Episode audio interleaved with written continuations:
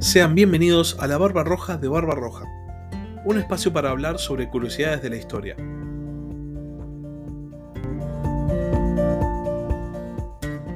Hola a todos, sean bienvenidos a Ajedrez Mundial, la sección de política internacional del podcast La Barba Roja de Barba Roja. En el capítulo de esta semana vamos a seguir hablando acerca de la nueva guerra en Medio Oriente, esta guerra entre Israel y la agrupación terrorista Hamas, haciendo mucho énfasis no en los hechos concisos, sino básicamente en las implicancias geopolíticas de lo que está pasando, porque ha sido una semana muy movida en cuanto a la geopolítica. Como recordarán, el día 7 de octubre Hamas realizó un ataque terrorista masivo por sorpresa contra la población civil israelí. Esto fue respondido por Israel con una operación militar que implicó bombardeos sobre la franja de Gaza y toda esta última semana hubo un intercambio constante de bombardeos desde Israel hacia la franja de Gaza, desde la franja de Gaza hacia Israel. Todo esto, tristemente y de manera muy obvia, ha desembocado en un enorme sufrimiento para toda la población civil. Al margen de la campaña de bombardeos, Israel anunció una ofensiva terrestre con el fin de erradicar a Hamas de la franja de Gaza. Y en un primer momento dio un plazo de 24 horas para que la población del norte de Gaza se desplace hacia el sur con el fin de evitar bajas civiles significativas. Esto fue respondido por Hamas, que forzó a gran parte de su población civil a quedarse en el norte de la franja de Gaza con el fin de evitar esta ofensiva israelí. E Israel respondió a su vez posponiendo el inicio de la ofensiva ya que consideraba que no había evacuado suficiente gente.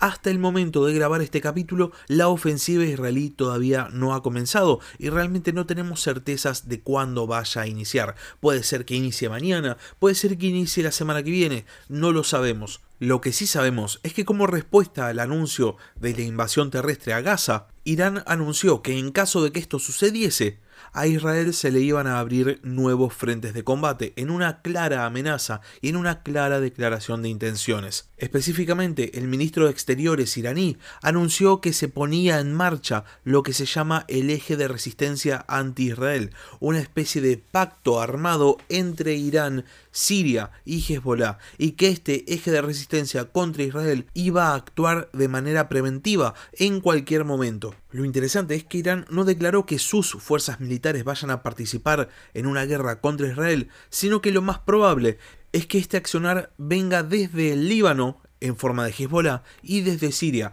de hecho, las autoridades israelíes se han tomado muy en serio las declaraciones de Irán y ya en este momento se han evacuado las poblaciones del norte de Israel porque se espera que el ataque, una vez que inicie la ofensiva contra la franja de Gaza, provenga específicamente desde el Líbano. Todo esto tiene el potencial de regionalizar una guerra que hasta este punto estaba muy focalizada. Y esto podría quedarse acá, pero lo que nos demostró la semana pasada es que esta guerra no solo está regionalizándose, sino que tiene el potencial de transformarse en un nuevo conflicto a escala global. Desde el ataque terrorista de Hamas, los diferentes países han elegido un bando como si fuese una especie de partido de fútbol. Los países occidentales, sobre todo Estados Unidos y la Unión Europea, manifestaron un claro apoyo a Israel, también anunciando ayuda humanitaria para los palestinos. Y por otro lado, una gran parte del mundo musulmán apoyó el accionar de Hamas otra parte del mundo musulmán se puso del lado directamente de Palestina, como si esto fuese una guerra entre israelíes y palestinos y no una guerra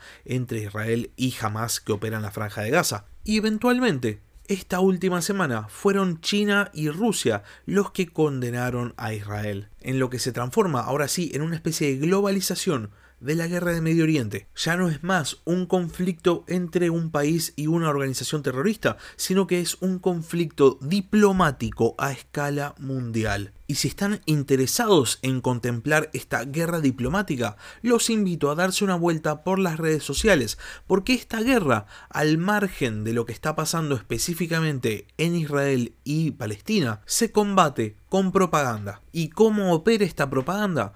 Con lo que en inglés se llama political bias, que en español le diríamos el prejuicio político o la preferencia política.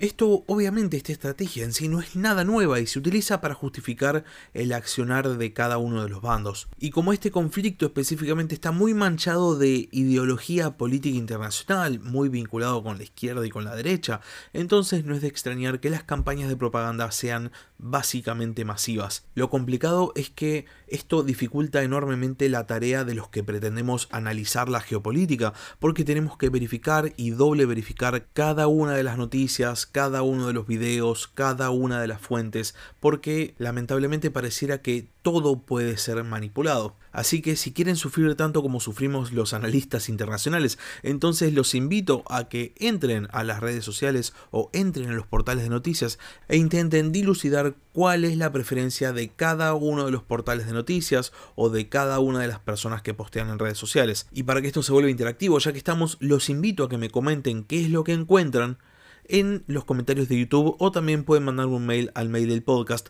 la barbarroja de barbarroja gmail.com. Y con esto vamos a empezar a cerrar el capítulo. Si el capítulo les gustó, no se olviden de suscribirse al canal, no se olviden de dar like y de compartirlo y por otro lado, si quieren participar, si tienen algo para decir, pueden hacerlo en los comentarios de YouTube o pueden escribirme un mail al mail del podcast, la barba roja de barbarroja.gmail.com.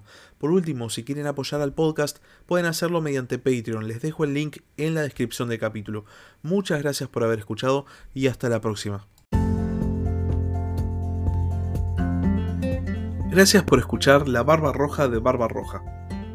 Si tienes algún comentario, si tienes alguna pregunta o simplemente tenés algo para decir, podés escribir un comentario en YouTube o bien podés mandar un mail a la barbarroja de barbarroja.gmail.com. Hasta la próxima.